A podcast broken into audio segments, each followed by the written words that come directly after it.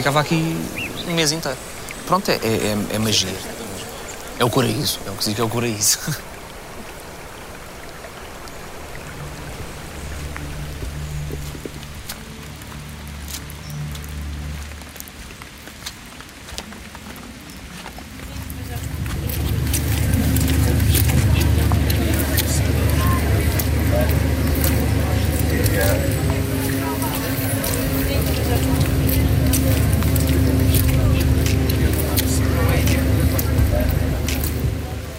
Check.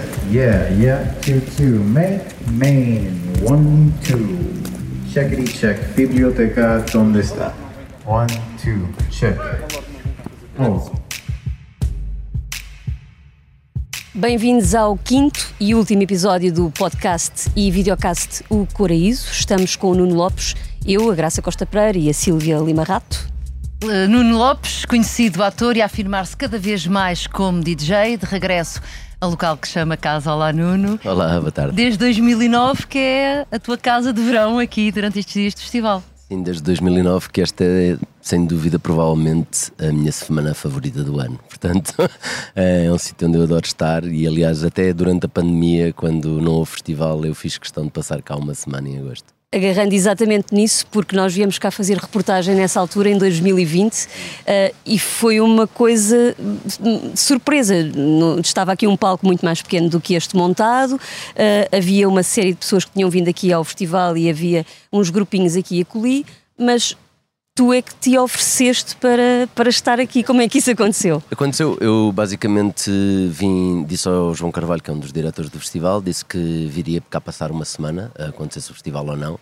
E assim fiz, e quando cheguei cá ele disse-me que tinha montado um palco, que, que ia passar imagens de, de bandas e de festivais anteri uh, anteriores, e disse-me, e se fizesses um DJ set? E eu disse, claro, estão, estão cá pessoas que também como eu têm saudades do festival, porque não fazer um DJ set de surpresa aqui para essas pessoas que vieram também cá a mostrar o quanto o quão é preciso para elas este momento na vida delas e achamos que nessa altura difícil seria agradável ter num espaço aberto onde as pessoas podiam estar distanciadas umas das outras poder dar um bocadinho do cheirinho do que é todos os anos este festival. E eu recordo-me dessa tarde porque começaram a aparecer pessoas daqui e daqui e até que horas é que tu ficaste cá? Porque aquilo começou ainda com a luz do dia, Sim, mas... começou acho que às 5 da tarde ou 6 e acho que acabou quando, quando ficou de noite para aí às 9 ou qualquer coisa assim do género. E já com, com tanta gente quase como se fosse, enfim, com o espaço que ainda Sim, para sim. mais não tinha nada, nada montado, portanto era um espaço amplíssimo, Sim, sim, mas havia estava todas as condições de segurança, mas com muita gente no final. Sim, sim. Tu gostas muito deste festival, uh,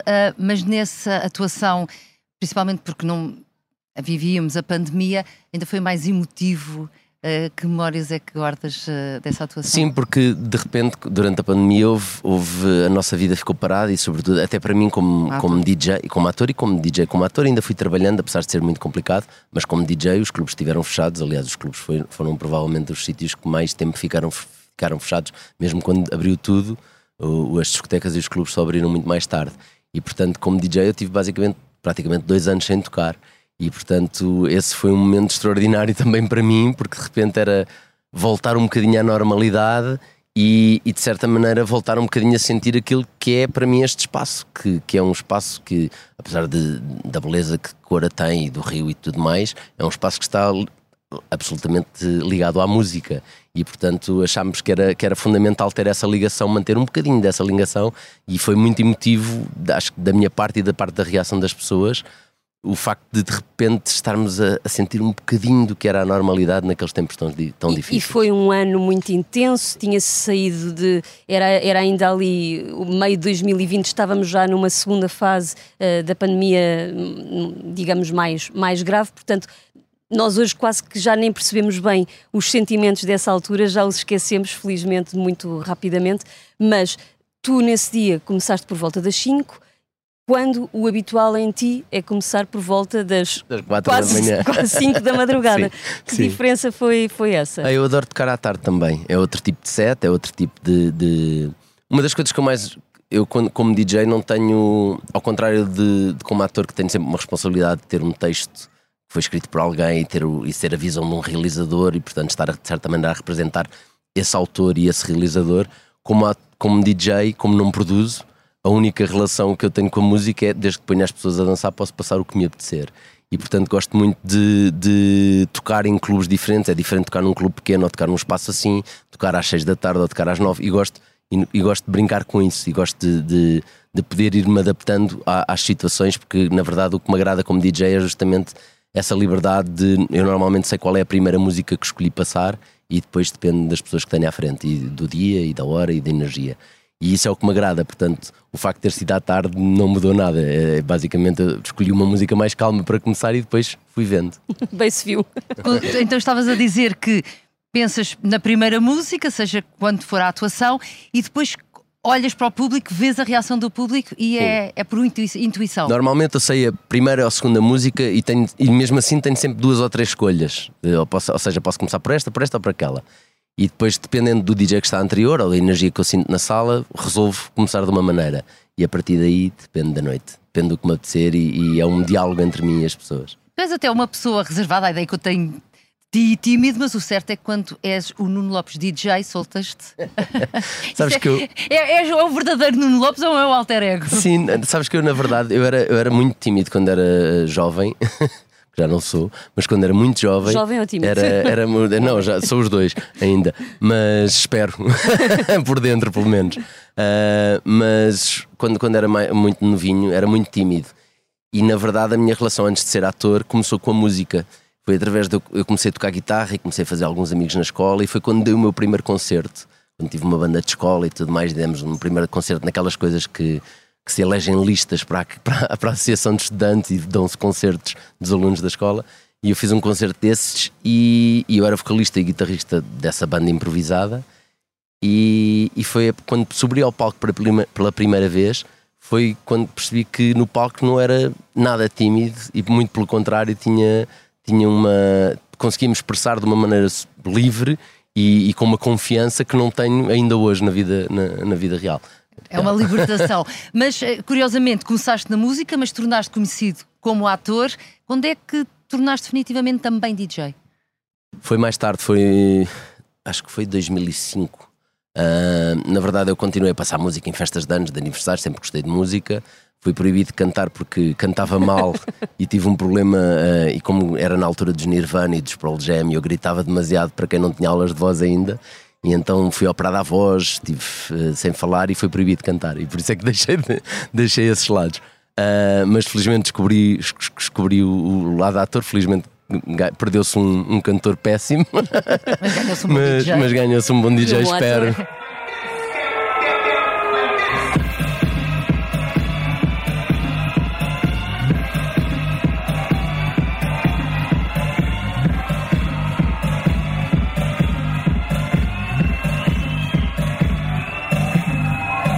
E, e, foi mais ou menos em 2005, abriu, eu morava na Bica, e em frente da minha casa abriu um, um, um, bar que era o Funicular, que era frequentado por atores e realizadores e encenadores e que normalmente convidava os tais atores, encenadores e realizadores a porem música.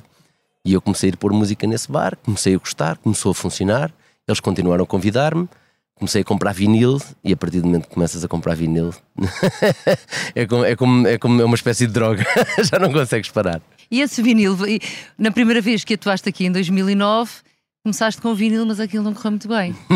não, não. O vinil tem sempre um problema que é quando o palco treme ou quando há vibração, a vibração entra na agulha e faz feedback. E pronto, nestes palcos grandes é normal que isso aconteça. Eu não sabia porque nunca tinha tocado num palco tão grande e cheguei Uh, aliás, havia algum hate mail sobre o facto de eu estar aqui, porque as pessoas estavam tipo, ah, sabe porque é famoso, vem cá e tudo mais. Portanto, havia uma certa preocupação da parte da produção uh, pelo facto de eu, de eu, estar cá com esse hate mail e da minha parte também, como é óbvio. E cheguei para atuar e ponho o primeiro vinil, a pensar isto tem que correr bem, tem que correr bem, e assim que ponho o primeiro vinil há um feedback gigante. e eu penso, pronto, ok, acabou aqui. Como é que resolveste? Qualquer, eu, o que eu resolvi é fingir, fingi que a culpa era do vinil, tirei o vinil e atirei para o público. Foste ainda, ator nesse ainda, momento. Ainda no outro dia recebi, exato, no outro dia recebi uma mensagem da pessoa que levou com o vinil na cabeça, que ainda tem, uh, e, e comecei de novo com CDs só e pouco a pouco fui conquistando o público e na verdade comecei a, começar, a, comecei a tocar eram para aí três e meia da manhã ou quatro, não, três e meia para aí e devia acabar por volta das cinco e meia E, e à medida que fui conquistando o público, o Já João Carvalho e os diretores começaram a dizer: Ok, está a correr muito bem, afinal toca mais uma hora. Não, afinal toca mais uma hora. toca- E quando acabei eram 8, 9 da manhã, já estavam a desmontar o palco e eu ainda estava a tocar. Como é que tu consegues? Porque é pela adrenalina. Como é que se aguenta tanto tempo a, a- a atuar numa sessão de DJ? É por prazer. Eu acho que há, sabe, há DJs. Eu tenho, por exemplo, tenho um DJ meu amigo que diz uma coisa que eu, que eu, que- eu corroboro completamente, que é eu peço, peço mais dinheiro quando, quando me dizem que vou tocar uma hora do que quando me dizem que vou tocar quatro. Porque para nós acho que é muito mais complicado escolher um set de uma hora em que escolho quê? 10 músicas, tenho que escolher das, das 8 mil músicas que tenho 10 para passar, do que ser um set em que tenho 3, 4 horas, em que aí dá para fazer realmente uma viagem com o público e de ir sentindo as pessoas e dizendo, ok, agora vou conduzi-los para ali, agora vamos ouvir antes isto. É uma espécie de onda entre mim e o público e, e por isso acaba, quando nesse diálogo o Chaplin dizia uma coisa ah, sobre comédia, que eu acho que se adapta também a, a- a esta coisa de improvisação no, no DJing, que ele dizia: há um momento em que, tu, em que tu estás a tentar conquistar o público e estás a tentar que eles riam, e há um momento em que os risos deles fazem parte do teu sangue, passam a fazer parte do teu sangue, e a partir daí tudo o que fizeres vai ter graça, seja o que for. E como DJ é a mesma coisa. Há um momento em que conquista com o público, de início de diálogo, de início de conversa, e há a partir do momento, quando acontece, às vezes não acontece, mas quando acontece que é maravilhoso, em que tu sentes ok, o público agora está comigo. E a partir daí eh, é quase respiramos juntos e quase eu posso meter o que me apetecer que eles vão dançar. E, isso é, e esse momento é extraordinário. Então, aquela sensação. E isso é o que me faz aguentar. aquela sensação que às vezes pode passar em relação a um DJ, porque é um homem ou uma mulher isolados eh, com a sua máquina, com a sua música, na verdade esse isolamento é só, é só fictício, porque sem, sem a reação do lado de lá não, não se continua a pôr mais uma Há, música. va- há vários tipos de DJs. Há DJs que preparam o set e que tocam aquele set, eh, esteja quem estiver à frente. E nada contra, é um género. Eu não sou esse DJ. Mas eu preparo muito bem, digo, escolho as músicas que eu acho que quero passar.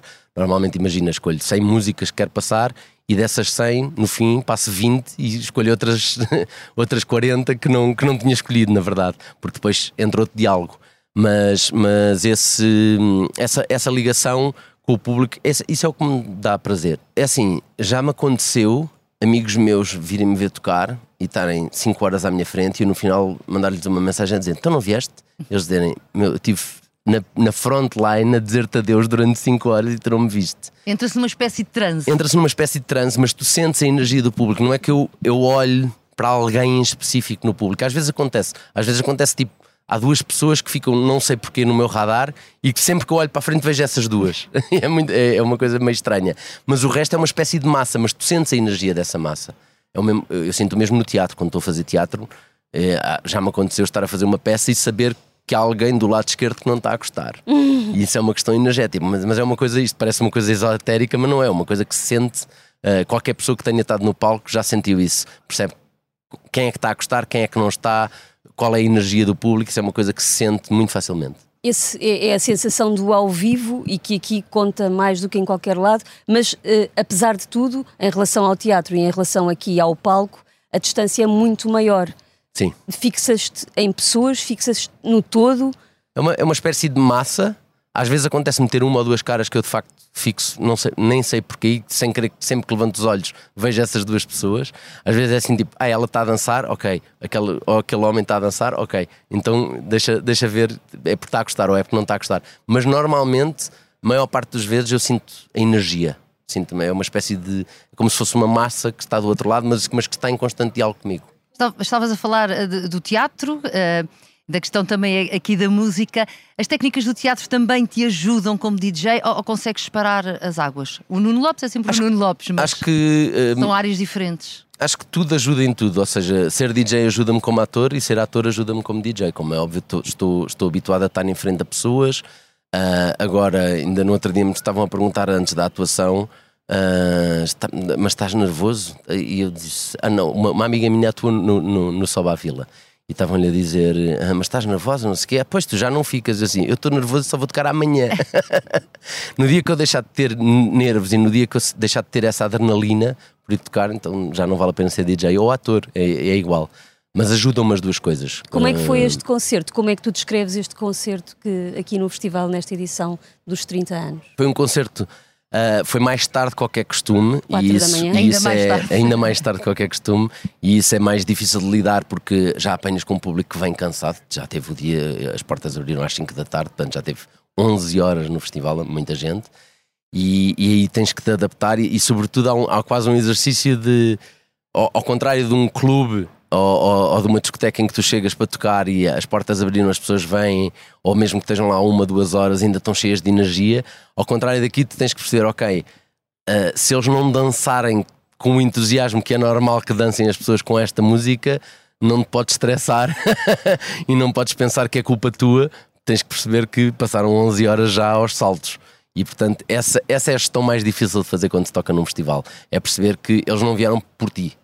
Ah, ou seja, é, é- mas é a mesma coisa com as bandas, é completamente di- diferente dizeres uma banda preferes tocar num festival com muita gente e com muitos atores ou preferes tocar num, num coliseu ah, em que as pessoas que lá estão foram para te ver. É totalmente diferente, não é?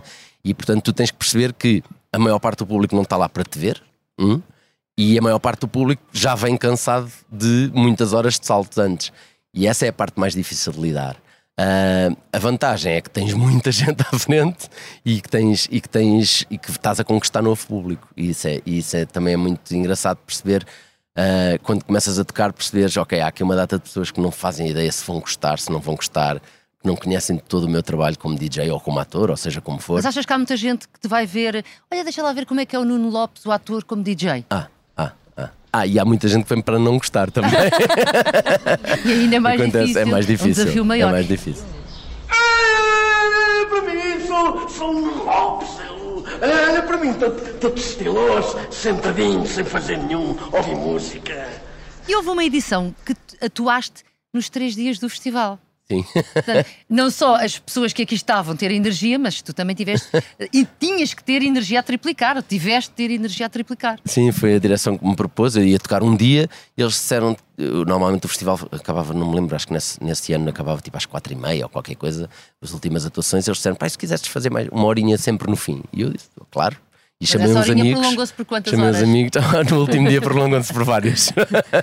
no último dia nós esticamos sempre mais um bocado. Eu tento sempre esticar o máximo que posso. Mas pronto, lá está. É difícil porque, para já, e, não, só, não só por causa das pessoas, mas também os seguranças, as equipas. O facto, quando, quando alguém pede ao DJ aqui para esticar mais meia horinha, tem que perceber que os seguranças estão Não, aqui és, desde as três da tarde. tu. Quantos anos é que tu já atuaste aqui neste festival? Este é o meu décimo ano a atuar. E eh, percebe-se, e, e já, já, já te vimos várias vezes aqui pelo recinto, que as pessoas vão ter contigo. Tu, tu não passas despercebido, vão ter contigo, vão cumprimentar-te. Ainda para mais, é um festival em que há uma série de pessoas que são as mesmas todos os anos. É como se fosse, sentes que é de facto as férias em família. Sim, sim, é uma espécie de Natal de verão. é uma cena. Há uma data de pessoas que, que eu sinto que, vêm, que estão cá todos os anos e que já conhecem, muitas delas já tiveram muitas vezes em afters meus. Acontece muito estar a, a tocar, por exemplo, numa discoteca e aparecer malta e esticar o braço para mostrar que ainda tem a pulseira, que estiveram lá em 2013 ou qualquer coisa do género. Isso acontece muito. E portanto há uma relação quase familiar e quase de férias de Natal, de encontrar uma família que se junta aqui todos os anos. Mas também há muita gente que eu conheço de que todos os anos faço questão, eu faço questão de não ficar no backstage e de estar presente no Rio e no festival, e acho que este é o único festival onde eu faço isso de uma maneira mais evidente, porque, porque há de facto uma relação familiar. Tem prós e tem contras, mas, mas, mas eu faço questão de vir falar com as pessoas, conhecer novas pessoas. É uma, é uma, é uma coisa de que eu gosto de fazer neste festival. Ainda no outro dia vi-te às vezes passear, corre mal. vi-te passear ali no, no, no Rio. Pois. Em 2015, eu recordo-me, tu gostas tanto deste festival que em 2015 tu estavas a filmar no Brasil, no- seria um filme, presumo, e fizeste questão de vir do Brasil, que não é propriamente perto, para vir atuar e ir no dia seguinte. Isso Não, é essas- muito amor. Essa história, isso é a maior prova de amor que eu tenho que eu dei a cora. Porque foi. Eu estava a filmar em Diamantino, um filme chamado Joaquim, do Marcelo Gomes, e o João. E eu já tinha marcado a festa, o festival antes do filme, e eu disse-lhes: Olha, eu preciso de dois dias aqui para, para filmar, preciso daqui de dois dias para ir a Portugal. E a produção lá arranjou, mas arranjou-me só mesmo dois dias. E eu estava em Diamantina, então eu filmei das 7 da manhã às 7 da tarde desse dia. fui até Belo Horizonte, Belo Horizonte fui para São Paulo, de São Paulo fui para o Porto, do Porto vim para Cora, cheguei aqui duas horas antes de tocar, toquei, acabei de tocar, fiz o caminho todo ao contrário, até, e cheguei, cheguei a, a Diamantina, faltava uma hora para começar a filmar outra vez. Não deves sofrer E, jet lag. Foi, não, sofro, sofro, foi, foi- não foi nada fácil. Felizmente, esse dia de rodagem, eu pedi-lhes para ser simples, era um dia mais ou menos simples e que me deu para aguentar, mas basicamente tive dois dias acordado para vir tocar aqui. Tu tens alguma música no teu setlist, na, na tua setlist, que seja eh, uma espécie de banda sonora tua aqui em Cora? Não, não. Tento, tento, aliás, não repetir. Às vezes há umas que já, já toquei noutros anos, mas é muito raro. Normalmente é, tento não repetir músicas. Aliás, faço questão sempre de olhar para o set que fiz o ano passado e normalmente não, se repetir é uma se tanto. Precisamente porque há muita gente que vem todos os Claro. anos, já as conhece e quer surpreender. Claro, não, e, eu, e mesmo como DJ, a tua, a tua questão é sempre descobrir músicas novas. A, a- a música está sempre a evoluir, entra em novos ciclos de 3 em 3 anos. Portanto, o que se ouve agora já não é o que se ouvia há 3 anos. E, e- e, portanto, tu, como DJ, isso, isso também faz parte do gosto. ah, é ir, ir, ir -se apercebendo que o público muda também. Quer dizer, os, os miúdos que estão aqui, que têm hoje 15 anos. em 2009 eram, eram meninos, não é? E portanto, meninos não eram, não eram nascidos, a maior parte deles, portanto, eh, isso, isso, portanto, essas pessoas já não ouvem a mesma música que eu tocava em 2009 ou em 2005, E portanto. tu, se calhar, próprio não te identificas com essa E eu, música. eu próprio já não me identifico. Eu comecei por tocar, eu, eu, eu quando, quando comecei a tocar, tocava hip hop e funk americano dos anos 70, portanto, James Brown, esse tipo de coisas e hip hop. E, Mas agora, e- se calhar, o Lee Fields amanhã inspira. Exa- Ah, Não, não, não. Eu continuo a gostar e, aliás, a minha música tem sempre algo de música negra, que é uma coisa que eu gosto muito, mesmo nos meus DJ sets mais eletrónicos, tem sempre uma pontazinha. ah, mas, mas de certa maneira, mas, mas, mas o teu gosto evolui. Eu, como DJ, também, me- também me desafia. Eu este ano toquei drum and bass que nunca tinha tocado em cor. Aliás, acho que nunca ninguém tinha tocado em cor. Toquei pela primeira vez em cor e, e, portanto, o teu gosto vai evoluindo e, e tu vais experimentando coisas novas também, porque. E também já sentes que aqui podes fazer isso à vontade, porque a receptividade é. Sim, espero que sim, mas, mas, mas nunca sei. Na verdade, nunca sei. Estás sempre a conquistar público, sempre. Eh, Este festival também se faz de muitas descobertas e Uhum. tu gostas muito de música, mas certamente também já, já descobriste aqui muitas bandas e muitos artistas. Sim, sim. Sim, há uma, eu lembro, por exemplo, Cap Bambino, que era uma banda que eu não conhecia de todo, ah, que se tornou uma das minhas bandas favoritas, ah, tornou-se graças a este festival. Ah, ainda ontem, Joe Unknown, que eu não conhecia de todo, vou claramente ouvir e acho que até, inclusive, algumas das músicas vou incluir nos meus DJ sets e conheci-os ontem aqui. Este festival, uma das grandes vantagens que tem é essa, é ao contrário da maior parte dos festivais, nada contra, mas a maior parte dos festivais trazem bandas que as pessoas reconhecem, este faz isso, mas também traz bandas que as pessoas ainda não conhecem e que daqui a uns anos vão querer ver num festival e, e agora já podem dizer eu vi-os em Cora quando eles ainda não eram ninguém, como aconteceu com os Arcade Fire, com Coldplay. Coldplay, com tantas outras bandas. E portanto, acho que este festival também serve para isso. E, e a- o coração deste festival está nas pessoas que vêm a este festival para conhecer música. E isso também é muito agradável como DJ, porque tu não tens, não tens que vir passar música para as pessoas reconhecerem. Te- Tens que vir, vens tocar o que te apetecer. E é por isso também que tu atuas e não te vais embora. Sim, não, não vou embora. Aqui vou ficar sempre. Tu vens, eh, ficas sempre todos os anos em Todos os anos, sempre. A não ser que tenha trabalho, que já aconteceu uma ou duas vezes, mas eh, se não acontecer, e se me convidarem, se me quiserem, e se as pessoas continuarem a querer ouvir-me, cá estarei. E, e das tuas memórias daquilo que tu viste enquanto espectador, eh, destes anos todos, há alguma coisa, algum concerto que tu digas "Eh, este foi espetacular? Olha, LCD Sound System, há, há um concerto que me LCD marcou... Sound System, já depois Sim. de terem Sim, um, aí já- palco, sim, um palco estragado, não é? Já no pós. Exato. Mas uma, uma coisa que me, me foi muito surpreendente ver, há duas coisas que, que eu achei extraordinárias, foi um, Cap- uh, Bad Bad Not Good, porque é uma banda de jazz, basicamente, e que tocou aqui no palco principal à noite, e de repente eu pensei como é que uma banda de jazz, por muito cool que seja, como é que uma banda de jazz vai, pode tocar como quase headliner num festival. E foi extraordinário, aliás, voltaram o ano passado. ah, pela segunda vez e também foi maravilhoso.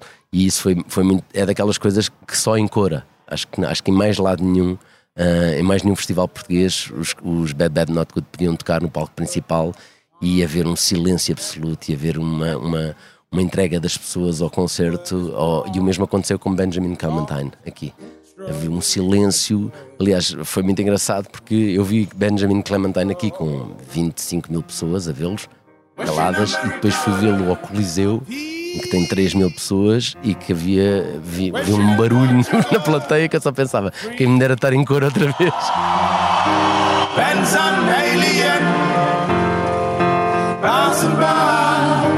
Wishing everyone to be